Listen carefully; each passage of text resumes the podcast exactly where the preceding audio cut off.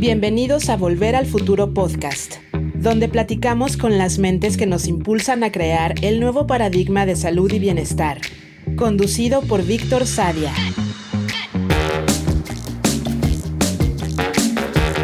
Muy buenos días a todos, buenas tardes, buenas noches. El día de hoy tenemos con nosotros al doctor Alex Cruja. El doctor Cruham estudió medicina en La Salle de la Ciudad de México. Posteriormente hizo la especialidad de medicina interna y la subespecialidad de endocrinología y metabolismo, ambas en el Hospital Jackson Memorial afiliado al Hospital de Miami. Está certificado por los boards y los consejos correspondientes a Estados Unidos y México. Participó durante varios años en el Consejo de Enseñanza del Centro Médico ABC y fue director de la Clínica de Raquitismo del Hospital Shriners para niños lisiados en la Ciudad de México. Certificado en Medicina Anti-Envejecimiento Regenerativa y Funcional por el American Academy Anti-Aging Medicine y posteriormente en Medicina Funcional por el Institute for Functional Medicine. En la actualidad, el doctor Cruham trabaja de tiempo completo en la clínica Vita Plenus, una organización acreditada por el ISO 9000 cuya misión es crear salud y participa en iniciativas educativas asumiendo un compromiso social para extender los beneficios de la medicina funcional a todos los sectores de la sociedad. Hola Alex, me da mucho gusto recibirte y gracias por estar con nosotros. No, al contrario, Víctor, a mí el gusto es mío. ¿Por qué no nos platicas un poquito sobre por qué decidiste estudiar medicina y cuál fue tu experiencia en los primeros años donde la empezaste a ejercer? Mira, la decisión de medicina no fue difícil, o sea, desde que mis amigos querían ser barrenderos o astronautas, yo siempre supe que quería ser doctor, así que eso para mí no representó absolutamente ninguna duda y ningún problema. De hecho, yo de hecho tuve muchísima oposición en casa para estudiar medicina entonces, probablemente eso fue parte del motivo, fue mi rebeldía y es, es una de las razones por las que soy médico. Y cuéntanos, después de que regresaste de tu especialidad, ¿cómo fue los primeros años? Mira, yo te voy a traducir toda mi vida profesional en dos preguntas de mi esposa. La primera de ellas durante los primeros años fue, ¿cuántos pacientes viste hoy? ¿Por qué? Porque pasaban días y a veces semanas sin que tuviera yo absolutamente ninguna consulta. Y ya de buen número de años para acá, afortunadamente, la pregunta es, ¿por qué tan tarde? Así te puedo resumir mi vida. Entonces, ¿cómo fue al principio? Fue picar piedra o sea, esperar referencias, estar en el departamento de enseñanza, en el hospital, entrar,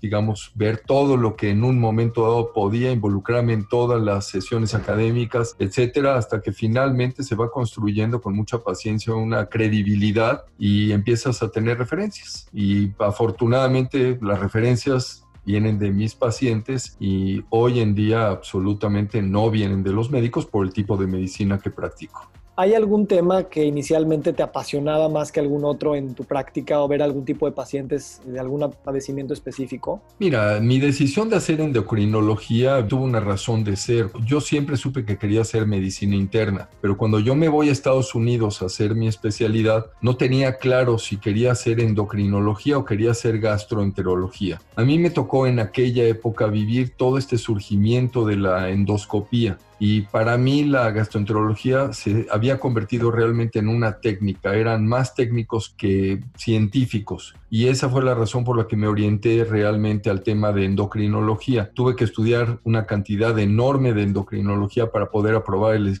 examen para irme a Estados Unidos, de bioquímica más bien, y eso fue lo que hizo que pues eh, decidiera yo por endocrinología. En los temas ya en mi ejercicio profesional, no, te voy a decir que nunca quise abandonar la medicina interna, nunca quise dedicarme específico a la subespecialidad, sino que siempre, siempre tuve esa visión de que teníamos que ver al, al individuo de manera más completa. No importaba si su problema era, por ejemplo, tiroides o era diabetes o era un problema adrenal.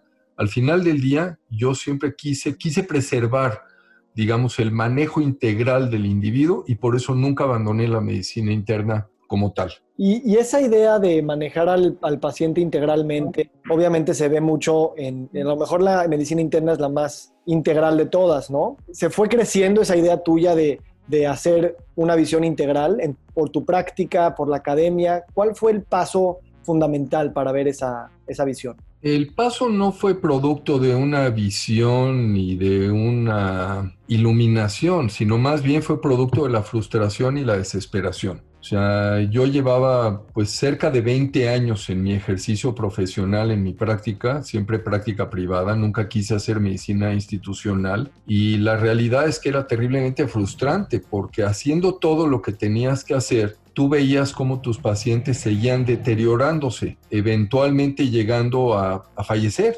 a pesar de que habías aplicado todos los principios, las guías que se supone que tenían que utilizarse en, en esos padecimientos. Yo nunca perdí ese contacto con el, el, paciente, a mí me gustaba, siempre me ha gustado hablar con el paciente, pero en ese momento pues yo estaba muy decidido a dejar la medicina. Pero hay un grave problema, Víctor. El grave problema es que cuando has visto morir y has visto nacer, pues se, se hace muy difícil el poder hacer otras cosas en la vida, ¿de acuerdo? Entonces me llevó un tiempo de búsqueda, de meterme en otras situaciones y eventualmente esa frustración de lo que no estaba yo logrando con mis pacientes me llevó primero a lo que es medicina regenerativa y antienvejecimiento y más tarde a la medicina funcional. Y yo te puedo decir que independientemente de lo que ha representado para mi visión de la medicina, y mis pacientes, pues a mí me recuperó al 100% el amor por, por esta, por mi profesión, sin duda. Yo ya ni siquiera leía medicina, yo ya leía de otras cosas y ahora pues no me alcanza el tiempo para leer todo lo que quiero leer, vamos, o sea, no alcanzo ni a dimensionar lo ignorante que soy y todo lo que tengo que aprender porque esto es un campo enorme y, y eso me entusiasma todos los días. No sabía que llegaste al punto de a lo mejor decir que ya ibas a dejar la medicina. Platícanos un poquito de qué pasó en esa, en esa época de crisis, por así decirle. Entendemos hacia dónde llegaste, pero ¿qué pasaba por tu cabeza en esos momentos, sobre todo cuando los modelos de educación que había y tus colegas normalmente no se frustran con los outcomes que tú estabas viendo con tus pacientes? Es como, bueno, es normal, van deteriorándose y se van a morir y es algo más normal. ¿Por qué tú te frustrabas más y cómo viviste esa crisis? Mira, primero que nada te frustras cuando te conectas con la gente. ¿Ok? Entonces no puedes, o sea, yo recuerdo muy claramente, Víctor, en, el primer año de, es más, fue el primer semestre de medicina, tenía yo un paciente, yo estudié en La Salle, y La Salle, pues es una universidad católica, entonces tiene ese tinte, vamos a decir, no quisiera llamar religioso y seguramente las cosas o pudieran, podrían haber cambiado en todos estos años, pero sí había una connotación ahí humanística que probablemente no existiría en otras universidades. Vamos a ponerlo en esos términos, ¿de acuerdo? Y tuve un maestro que decía que, me decía, nos decía a todos que era una mentira que el médico tenía que ser frío él decía que para poder realmente sentir el dolor ajeno, teníamos nosotros que comunicarnos con la gente. Y eso es algo que a mí, pues de alguna forma te diría yo, sí me marcó. Entonces yo no podía ver gente a la que yo apreciaba que yo conocía de años, cómo iban experimentando todas esas alteraciones y su calidad de vida se veía tan demeritada y no había nada que pudieras hacer. Eso fue parte de esa frustración y, sí, sí, estuve muy cerca de dejar la medicina. El problema probablemente es que no encontré otra cosa que hacer y, y lo que dije hace un rato, o sea, habiendo visto nacer y habiendo visto morir, llega un momento en que dices, ¿y qué más puedo hacer? Y esto es, la medicina es profundamente gratificante. O sea, si sabes lo que haces y sabes por qué lo haces, caray, yo creo que esto es un, es un privilegio poder hacer esto si te siento en ese momento como viviendo un, momento en el que estás como en un periodo de crisis, no sabes bien qué onda con tu profesión, no sabes bien cuál es tu papel de aquí en adelante, ¿cuáles son estas cosas que, que te hicieron ver nuevos aires, nuevos paradigmas y que empezaron a voltear tu mirada hacia otra dirección? Mira, pasaron muchas cosas, y te puedo decir lo que comenté hace un momento, yo ya no estaba leyendo medicina, de hecho me estaba yo involucrando mucho más en lo que era el mundo empresarial, tomé algunos diplomados en el ITAM, luego me metí al IPAD, etcétera, etcétera. Pero esta búsqueda al final me llevó de regreso otra vez a la medicina, porque pues, eso es lo que soy y eso es lo que siempre quise ser, ¿de acuerdo? Y tenía yo esta situación de decir, bueno, ¿y qué más puede haber? Y no sé exactamente cómo. De repente me topé con esta, este movimiento de la Asociación Americana de Medicina Antienvejecimiento y pues... Eh, informándome, acudí al primero de sus módulos, a un congreso que fue en Las Vegas, y de ahí pues me inscribí a los subsecuentes hasta que eventualmente me certifiqué. Y en todo este proceso se te va abriendo un panorama muy distinto, panorama que tiene una serie de vamos a decir, cosas positivas y cosas negativas. ¿Por qué digo cosas negativas? Porque cuando terminé ese proceso ya certificado, me di cuenta de que era un tema muy comercial y que no era lo que yo quería, pero pues ya estás, ahí sí ya estás inmerso en otro mundo y eso ya te permite tener mucho más acceso a información, ya habías escuchado por otros medios, otras vías y entonces lo que hizo mucho más sentido fue entrar precisamente a lo que era la medicina funcional. Una de las cosas que podría yo relatar, por ejemplo, una anécdota que tengo, pero en mi proceso de admisión para la Universidad La Salle había una entrevista personal y yo sabía una de las preguntas que me iban a hacer, que se le hicieron a todo mundo, por supuesto, que era ¿por qué quería yo ser médico? Y yo había pensado mucho en esa pregunta, qué iba yo a responder ante esa situación y pues era un factor determinante para que te admitieran o no te admitieran. Y yo lo que dije y lo sigo creyendo hasta hoy en día, es que no era una vocación, yo no sentía necesariamente que podía yo hacer una diferencia para la humanidad, que quería yo salvar vidas. Para mí, y cité a un autor, un autor de mi juventud, a J. Cronin, en un libro que se llama La Ciudadela, donde es precisamente la historia de un joven médico en Escocia, y él lo que dice es que lo que le apasionaba de la medicina era encontrar el porqué, el tener respuestas. Y pues yo creo que esa fue la búsqueda que me llevó finalmente, o sea, de la medicina convencional a eventualmente hasta llegar a lo que es hoy en día la medicina funcional y me sigue apasionando. Ok, ahorita nada más antes de empezar a hablar de este cambio de visión, me interesa que nos platicas un poquito de, digo, no, no sé qué edad empezó esto, pero obviamente ya tenías una práctica, ya habías estudiado muchísimos años, no todos tienen los pantalones de decir voy a, voy a cambiar, me voy a arriesgar a que me vean distinto, a que mis mismos colegas me critiquen, por yo estar haciendo cosas nuevas. ¿Cómo manejas tú el cambio en tu vida? ¿Cómo lo ves de necesario y cómo tu entorno lo maneja? Mira, yo regresé de mi especialidad en 1988. ¿De acuerdo? Y este cambio fue en 2007. O sea, llevaba yo 19 años en mi ejercicio profesional. Y lo único que te puedo decir es que conforme me fui introduciendo en esto, digamos que en una medida eh, proporcional, fue creciendo el rechazo de mis colegas hacia mi, mi trayectoria. Los que no me quieren, pues les ha fascinado todo esto porque les ha dado tela de dónde cortar y por supuesto las críticas han estado al, bueno, por lo menos en su momento, yo no sé hoy en día, pero estuvieron muy álgidas y muy interesantes y pues los que de alguna manera me respetaban, algo dijeron, bueno, si es Crujam, algo tiene que haber detrás de todo esto. Para mi sorpresa, Víctor, solamente dos, dos de mis colegas se acercaron en algún momento a preguntarme qué estaba yo haciendo.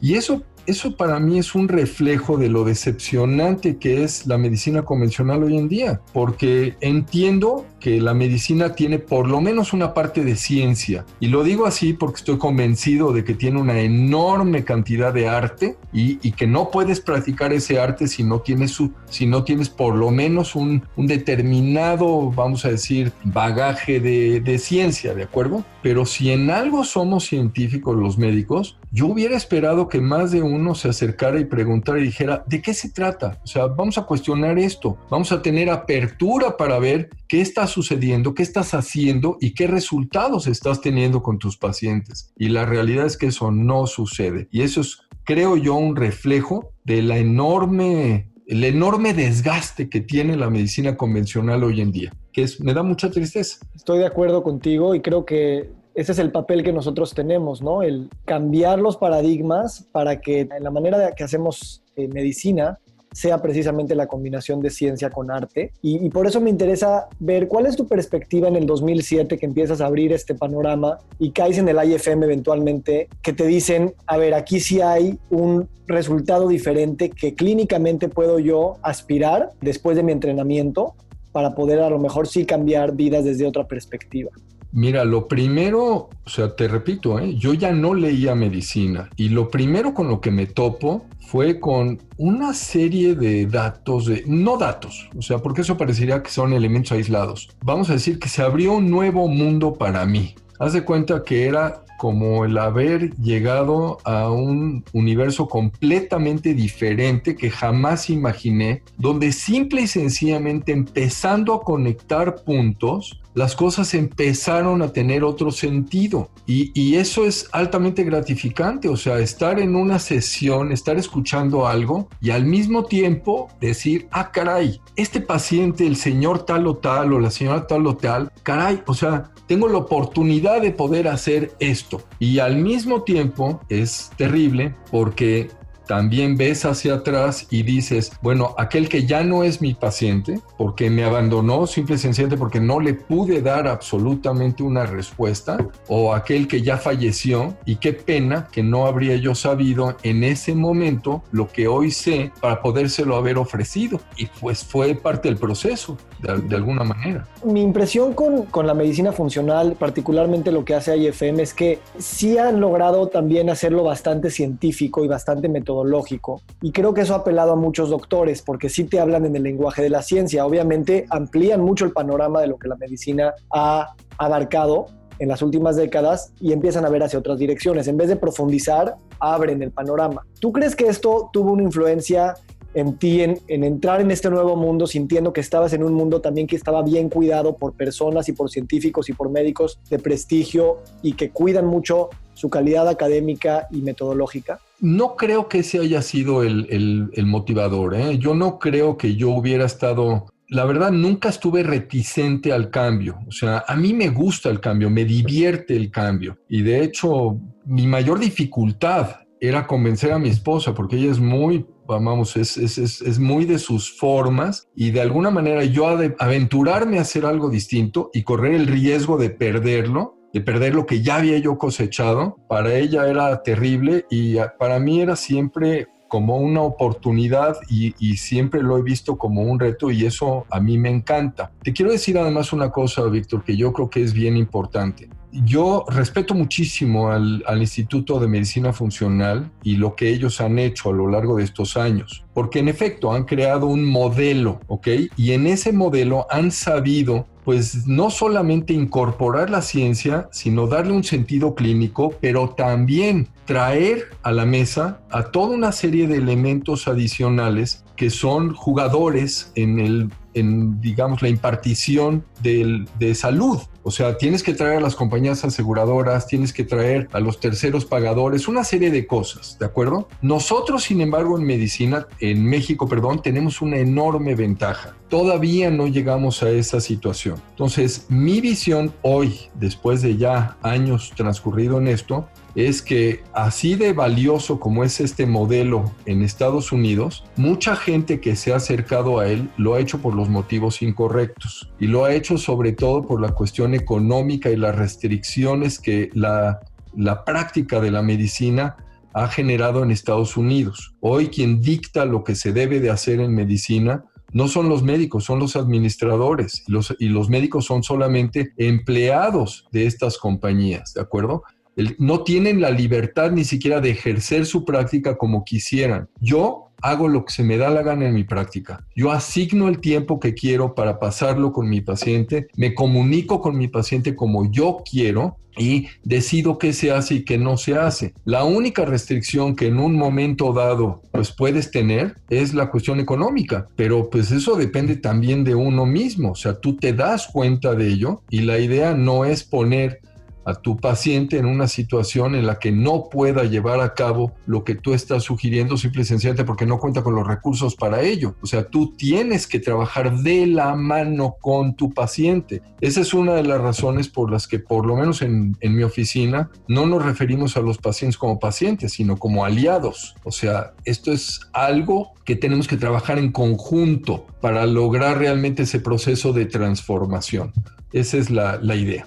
Excelente. Entonces, eh, vamos, a, vamos a entrar a algo un poco más general y estructural para regresar a esta parte clínica que tú has tenido mucha experiencia. Y la pregunta es, si tú te imaginarías y nos puedes compartir cómo ves el futuro de la medicina en los siguientes 10 años hacia la tendencia de este paradigma, sabiendo la gran problemática de enfermedades crónicas que tenemos a nivel mundial y la, la carencia de modelos y estructuras que realmente puedan atender estos problemas y que realmente se han ido agravando año con año? Mira, Víctor, la respuesta está en la historia. O sea, todo lo que pasa hoy en día en la medicina no es obra de la casualidad y no es no es, eh, digamos, producto del capricho de unos cuantos. O sea, hay una historia detrás de todo esto. El por qué la medicina convencional ha evolucionado como ha evolucionado tiene su razón de ser, pero hoy, simple y sencillamente, las condiciones han cambiado. O sea, el modelo de la medicina convencional proviene realmente, se gestó filosóficamente desde el siglo XVIII. Y en la práctica pues empieza realmente a finales del siglo XIX, el último cuarto del siglo XIX, cuando aparece la microbiología. Pero las condiciones han cambiado y hoy el mundo es otro. Es un mundo en el que pues no te lo tengo que decir, alimentación, sedentarismo, toxicidad, etcétera. Las condiciones son distintas y obviamente la problemática es distinta. Entonces, hoy estamos enfrentando una epidemia de enfermedades crónico-degenerativas que no existían cuando se creó realmente este modelo convencional de la medicina. Entonces, tan sencillo, ¿cómo podemos pretender seguir utilizando las mismas herramientas cuando lo, lo que estamos enfrentando ahora es diferente. Entonces, ¿cómo visualizo esto? O sea, hay demasiados intereses creados que son los que no permiten hasta este momento determinar, o sea, no permiten que la gente o, el medio, la comunidad, abra los ojos y se dé cuenta de que no podemos seguir sobre la misma línea. Y yo creo que una, un, si me lo permites, creo que incluso esta misma situación de contingencia sanitaria que estamos viviendo hoy con la pandemia del COVID-19, creo que está trayendo esto a la luz más evidente que nunca. No pretendo decir que la medicina funcional, vamos a decir, pueda atacar en terapia intensiva toda esta situación, pero bajo la óptica de la medicina funcional hay mucho que te permite comprender de toda la fisiopatología de este problema y podría haber habido una serie de medidas muy importantes de carácter preventivo y ciertamente qué es lo que viene después. Entonces, yo creo que esta transformación, este proceso, vamos, está aquí, ni siquiera lo veo para el futuro. O sea, creo que quien no lo ve es porque no quiere verlo, es porque, porque está ciego. O sea, velo en la práctica cotidiana. Las enfermedades crónico-degenerativas, por mucho hoy, imperan. Entonces, tenemos que darnos cuenta de que tenemos que cambiar. Y es curioso cómo en esta pandemia eh, estamos en casa y lo que dicen todas las instituciones de salud es casi regresar precisamente a la medicina de estilo de vida. Lo que la medicina funcional y el nuevo paradigma lleva diciendo es que esa es la base. Te dicen come bien, hace ejercicio, maneja las emociones. Y eso es algo que, que es curioso porque ya lo sabíamos, simplemente ahorita lo hacemos como mucho más patente, no de que si puedes hacer ejercicio te va a ayudar, no, esa es la base que tienes que hacer. Pero no solo eso, Hoy hay ciencia que respalda todo esto y no poca, ¿eh? mucha. O sea, tú te metes a ver toda la información con la que contamos hoy desde, o sea, desde el punto de vista de inmunología y cómo todas estas situaciones que parecen tan sencillas, tan simples, nutrición e hidratación, ejercicio y movimiento, calidad de sueño, manejo del estrés, relaciones interpersonales, cada uno de estos elementos tiene un impacto fundamental a diferentes niveles en lo que es la respuesta inmunológica y ya está todo eso documentado. Entonces creo que esta va a ser una gran lección para la medicina en general, como para decir, a ver, ¿y qué dejamos de hacer? ¿Y por qué estamos en esta situación? Obviamente, por ahí hay que empezar. ¿Por qué estamos experimentando estas crisis? Pues porque nuestra calidad de vida estaba totalmente deteriorada, porque habíamos olvidado todos esos elementos que son primarios y tenemos que regresar a ellos. Es el back to basics que, vamos, que es evidente. Por eso este podcast se llama Volver al futuro, porque también es una vista hacia las cosas milenarias y el pasado que sabemos que, nos mantienen en homeostasis, nos ayudan a proyectar el futuro. Quisiera preguntarte en tu práctica clínica, todas estas ideas porque me llama mucho la atención la manera en la que estructuralmente entiendes las problemáticas y sabes cuántos actores están jugando y los conflictos de interés y las estructuras sociopolíticas y económicas. Todo esto se lo explicas a tu paciente para entender por qué esos médicos del pasado, digo, cuando ya llegaron contigo, los atienden de la forma en que los atienden y por qué han tenido esos resultados, o realmente te enfocas directamente a la medicina funcional como tal. Mira, creo que no tiene mucho sentido ir en contra de si no hay que sumar, ¿ok? Y creo que lo hace haces en el simple momento, con solo escuchar a tu paciente, ya cambiaste totalmente el paradigma. O sea, tú ves el tiempo promedio de consulta en Estados Unidos de medicina interna es de 7 a 15 minutos y hay especialidades en las cuales se maneja incluso un periodo mucho más corto. La dermatología puedes manejar consultas, así lo hacen de dos minutos. Dime tú qué puedes llegar a conocer realmente una persona en 15 minutos. ¿De acuerdo? Estamos hablando de una cita de primera vez. Entonces, con que solamente te sientes a escuchar, tú no tienes que decir nada malo, al contrario, simplemente la persona se da cuenta de lo que eh, es la primera ocasión en muchas, muchas veces que alguien se ha tomado la molestia de querer saber más sobre ellos, el porqué de las cosas. Entonces, ahí es, un poco como una, una situación que habla por sí misma. ¿Ok?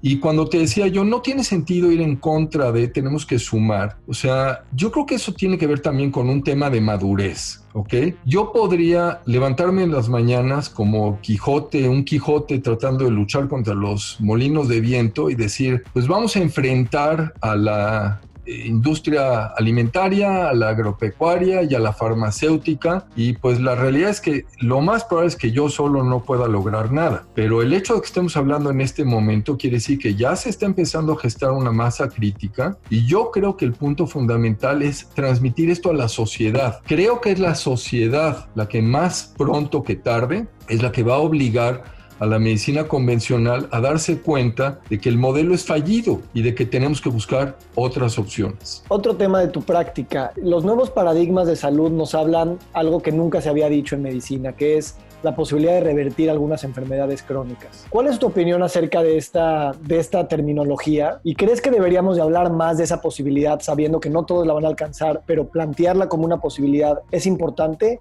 O es dar falsas expectativas? No, de ninguna manera es una falsa expectativa, absolutamente. Mira, nada pasa por nada. Tiene que haber, siempre hay una respuesta y esa es una de las cosas más eh, ricas, diría yo, de este modelo, esta nueva práctica de la, de la medicina. Tienes que tener una explicación. Cuando tú llegas a un diagnóstico, apenas está empezando tu proceso, porque una vez que tienes ese diagnóstico, tienes que definir el por qué, cuál fue el proceso a través del cual se descompensó el organismo. Recuerda esto y, y tú lo sabes bien, o sea, hay en el listado actual de, padecimientos una cantidad muy grande, más de 155 mil enfermedades, ¿de acuerdo? Y para este modelo de la medicina funcional hay siete procesos biológicos primarios, de los cuales dependen esos 155 mil padecimientos. Esto a su vez está sustentado firmemente en los hábitos de vida porque son uno de los elementos predisponentes y perpetuadores de estas condiciones y por supuesto en todo el tema de la esfera neuroemocional y espiritual. Entonces, a lo que voy es que simplemente en el momento que tú empiezas a atar cabos y a enlazar estos puntos, sí puedes entender de dónde vienen las cosas y ahí es donde sí puedes hablar de una reversión de todos estos problemas. El organismo al final tiene sus propios mecanismos de autosanación. Lo que ha, ha sucedido es que hemos perdido el equilibrio, hemos perdido los balances y lo que tenemos que hacer es recuperarlos. Entonces, entonces, la labor realmente del médico y de todo el equipo, porque no es nada más el médico, hay todo un equipo detrás de todo esto,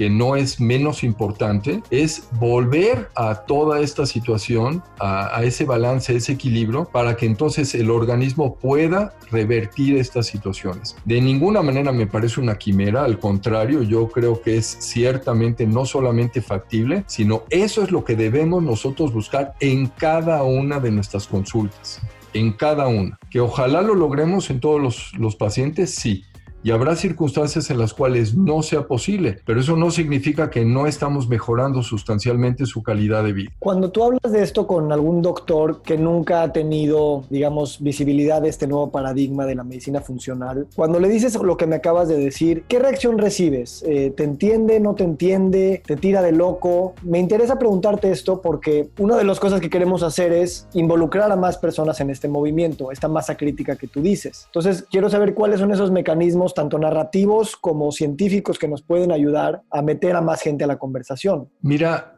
lo que decía yo hace un rato es, eh, tristemente es muy real, o sea, no creo que haya mucha apertura como para que la gente esté esperando y diga, a ver, vengan y platíquenme de esto. No lo hay, y sí hay una influencia muy importante, particularmente de la industria farmacéutica, que no tiene absolutamente ningún interés en que el modelo se modifique. O sea, a la industria farmacéutica le conviene que la gente esté enferma, muy enferma y crónicamente pues ese es su negocio y tenemos que entenderlo. Pues ellos tienen su responsabilidad con sus accionistas. O sea, el hecho de que estén en el territorio de la salud no significa que los pacientes sean su prioridad. Es un negocio y como tal tiene que generar ingresos. Punto. ¿De acuerdo? De acuerdo. Creo que tenemos que justamente a eso es a lo que yo me refería hace un rato cuando te decía, no, no se trata de enfrentar y luchar contra, porque si tú vas a ir con un médico o con el sistema convencional, les vas a decir, es que lo que tú estás haciendo está mal, creo que lo único que vamos a lograr es, digamos, abrir más esa brecha que nos separa. Creo que sí tenemos que encontrar precisamente, como tú dices, narrativas y creo que por la naturaleza del médico, una de las cosas primarias que tendríamos que empezar a hacer, y sí creo que es fundamental y creo que no debemos de tardarnos más, es empezar a tener esa información tangible que nos diga, mira, te puedo demostrar esto, siéntate y vamos a, a dialogar,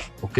Escúchame, pero con esto que te permita por lo menos abrir ese canal de comunicación. Creo que tenemos que empezar a hacer mucho más investigación clínica, creo que es muy fácil hacerlo porque no necesariamente requerimos cuestiones terriblemente complejas. Y creo que en la medida en la que tengamos un grupo cada vez más grande de profesionales de la salud que pues de alguna manera compaginamos con estas ideas, tenemos que unirnos y empezar a hacer eso. Y creo que esa va a ser la forma en la que pues más fácilmente podamos llegar a otros médicos. No creo que sea con la confrontación. Ahora vienen las nuevas generaciones de médicos que están egresando y a lo mejor están pensando o especializarse o definitivamente buscar estas nuevas opciones. ¿Qué le aconsejarías a un médico nutriólogo, fisioterapeuta, psicólogo, coach que quiere involucrarse con estos equipos multidisciplinarios y quiere empezar estas prácticas eh, un poco diferentes a como se, se enseña hoy en día todavía en la escuela tradicional. Déjame separar un poco primero el médico y luego algunos otros profesionales. Al médico, increíblemente, el médico joven que está egresando, una de las cosas que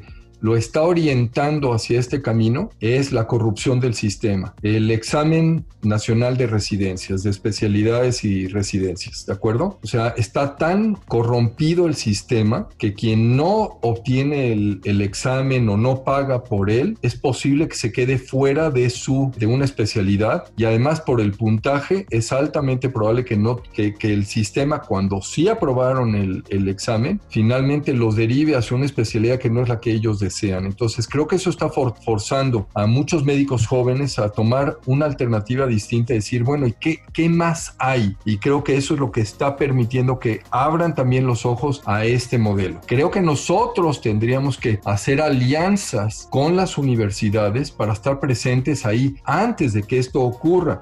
Nosotros tendríamos que tener una presencia en las universidades como para dar cátedras sobre enfermedades crónico-degenerativas bajo el modelo de la práctica de la medicina funcional y del el cambio en, del estilo de vida, ¿de acuerdo? Eh, las implicaciones. Eso permitiría que estos médicos jóvenes tuvieran otras opciones y estuvieran mucho más receptivos a ellos. En el tema de otras, eh, otras eh, profesiones vinculadas en el terreno, con el terreno de la salud, te puedo decir, por ejemplo, o sea, mi hija, nutrióloga, su idea original era hacer genética. Entonces, ella empezó por ingeniería química y al primer semestre se dio cuenta de que no era el camino, o sea, simple y sencillamente alucinaba lo que era física y a eso la llevó a, a nutrición, pero cambió incluso de universidad porque la universidad a la que entró tenía tronco común con medicina. Aún así, llevando tres semestres de, de bioquímica, llevando anatomía, llevando fisiología, te puedo hablar de la frustración que ella tuvo cuando terminó la carrera y se dio cuenta de que la nutrición en México está total y absolutamente devaluada. Es básicamente obesidad y control de calorías. Eso es lo que les enseñan a los nutriólogos, como si comer no fuera otra cosa. Entonces, este es un buen ejemplo de toda esa labor que nosotros podemos hacer, digamos, desde momentos muy tempranos y no esperar a que ya tengas este profesional de la salud frustrado porque no puede hacer cosas. Tenemos que atacar precisamente a esa población joven y creo que tenemos muchas oportunidades, pero tenemos que hacerlo con un grupo grande que estemos comprometidos con este, esta filosofía. Increíble mensaje. ¿Cuál ha sido la, en tu vida personal los cambios que has vivido a partir de que empezaste a estudiar estas nuevas cosas y a practicarlas en tu práctica? Yo te lo puedo resumir muy fácil. O sea, primero que nada, recuperé el amor por la medicina. Y pues yo no te hablaría del amor, te hablaría de una verdadera pasión por la medicina. Y otra cosa que, por supuesto, no es lo único, pero fueron circunstancias de vida. O sea, yo sí, no está bien que yo lo diga, pero sí creo haber desarrollado realmente una capacidad de percibir gratitud hacia la vida. O sea, yo lo único que te puedo decir es que soy muy afortunado por todo, por todo lo que tengo. O sea, evidentemente mi familia en primer lugar, pero mi vida profesional es parte de. Entonces, yo creo que son las dos cosas básicas. Y en cuanto a tu rutina, tu estilo de vida diario, ¿nos puedes platicar un poco cómo es tu rutina y cómo crees que la rutina del mismo médico y su calidad de salud implica e importa para poder sanar a sus pacientes? Sin duda creo que tienes que comulgar con el ejemplo. O sea, me parecería absurdo no, no hacerlo. De ahí a decir que lo que yo hago está bien, no necesariamente, pero también estoy aprendiendo en esto de la contingencia cosas que no sabía que podíamos hacer, te lo digo desde, el grupo, desde mi grupo médico, o sea, dar consulta desde casa y, y evidentemente, y cada vez hay más información, una de las áreas o de las vamos a decir, áreas de oportunidad que se están generando a partir de todo esto es telemedicina. Entonces creo que esto puede ayudarnos mucho en calidad de vida. Sí te puedo decir, por ejemplo, en mi práctica de alimentación, sin duda comulgo con el, con el ejemplo. Me cuesta trabajo porque yo no soy el que, el que compra la comida y no soy el que da las indicaciones de qué se cocina en mi casa. Y mi hija nutrióloga pues ya no vive aquí, con ella es con quien más más paralelismos tengo, entonces es mucho más sencillo. Era, más sencillo cuando ella sí estaba presente aquí, pero aún así no creo que en mi casa se coma nada mal y, y sí, sí nos apegamos a muchas de estas cosas, aunque yo llevo restricciones que yo mismo me impongo porque me parece que son correctas por salud. El tema de ejercicio sin duda es una parte integral de mi, de mi vida y pues desafortunadamente por mis horarios, si yo no empiezo a las cinco y media o cuarto para las seis de la mañana, pues no hay forma en la que pueda yo estar en el consultorio a la hora que normalmente empiezo. Esas son las cosas que no están bien. Eh, trato de hacer eh, definitivamente algo con el sueño, pero es una de las áreas en las que sí tengo que mejorar. Y sí te puedo decir que mi manejo de estrés lo siento muy bien gracias a todas estas herramientas que he desarrollado. No quiere decir que no vivo bajo estrés, sí, pero creo que lo canalizo bastante bien y que no permito que eso tenga un impacto negativo en mi estado de salud. De hecho, no, otra vez, o sea, para la edad que tengo creo que estoy en general en muy buenas condiciones y que no es la norma para mis contemporáneos y, creo que esto es producto de toda esta situación. Y en cuanto al tema de relaciones interpersonales, pues con lo que te dije hace unos minutos, tan sencillo, o sea, me apasiona lo que hago, me gusta lo que hago y además tengo esta sensación de gratitud, así que ahí no tengo ningún problema. ¿Tienes alguna recomendación de libros, podcast, artículos, canales que te gustaría recomendar para la gente que quiera seguir estudiando del tema? Es una pregunta enorme, o sea, terriblemente difícil. Ojalá fuera yo Enrique Peña Nieto, que ha leído dos libros en su vida, y entonces es muy fácil recomendar uno, uno o dos. Yo no sé si hay un libro en particular, pero te puedo hablar, por ejemplo, o sea, algo que hoy, hoy me está es el libro que estoy leyendo en este momento y que, y que además es afín a, esta situación de Joe Dispensa y precisamente de este, o sea, de cambia quién eres, o sea, el libro está en inglés, o sea, pero básicamente es esta situación de conocer, de entrar, o sea, cambiar, transformar esta persona, o sea, es el otro yo en esos términos de la física cuántica y esas oportunidades que todos todos tenemos. Por supuesto hay una serie de autores muy recomendables, algunos de ellos demasiado mediáticos, pero sí hay un par de libros de Mark Hyman que me parecen realmente muy, muy buenos. Sí hay libros sobre coaching de medicina funcional que también me parece que han sido eh, muy importantes. Tendría yo que hacer un análisis un poco más detallado para hablarte de todo esto, pero ahora, ¿cómo involucrarte? Pues sí creo que hay un material muy importante en toda el área de coaching de Instituto de Medicina Funcional. También también hay áreas ahí para información muy asequible para gente que quiera involucrarse y creo que es una muy buena manera de hacerlo. Entonces, creo que tendríamos que elaborar un listado mucho más detallado, pero creo que hay material ya hoy de sobra en este sentido. Muy bien. Eh, ahora, para cerrar, ¿tienes alguna manera preferente de que te busquen en tus redes sociales o algo así que quieras compartir? Sí, estamos, por lo pronto tenemos la página web y que es www.vitaplenus.com y ahí están enunciadas todas las redes sociales y sí, por supuesto, o sea, la idea es que pues dentro de este canal de comunicación nosotros tengamos la oportunidad de transmitir el mensaje. Tengo alguien que me ayuda, es otra de mis hijas que me ayuda con el tema de redes sociales y la idea es que sí queremos estar presentes en eso porque además es, es una necesidad hoy en, hoy en día, ¿de acuerdo? Entonces, eh, no quiero que pasemos al lado contrario, que, que pierda credibilidad, pero creo que se puede hacer de una manera muy profesional y muy, eh, digamos, congruente, ¿ok? La última pregunta, Alex. ¿Cómo te ves a ti mismo en 10 años? Me cuesta trabajo pensar en dejar de dar consulta pero sí, sí me veo dando mucho menos consulta de lo que hoy en día hago. Pero la razón de esto, Víctor, no es por dejar de trabajar, sino es por seguir haciéndolo, pero tener un impacto mayor. Desde a partir incluso del libro que, que escribí y toda esta situación que requirió pues de involucrarse con los medios y que eso está realmente en proceso. Esto que estoy haciendo contigo y algunas otras iniciativas que tú conoces, la idea es tener un impacto mayor.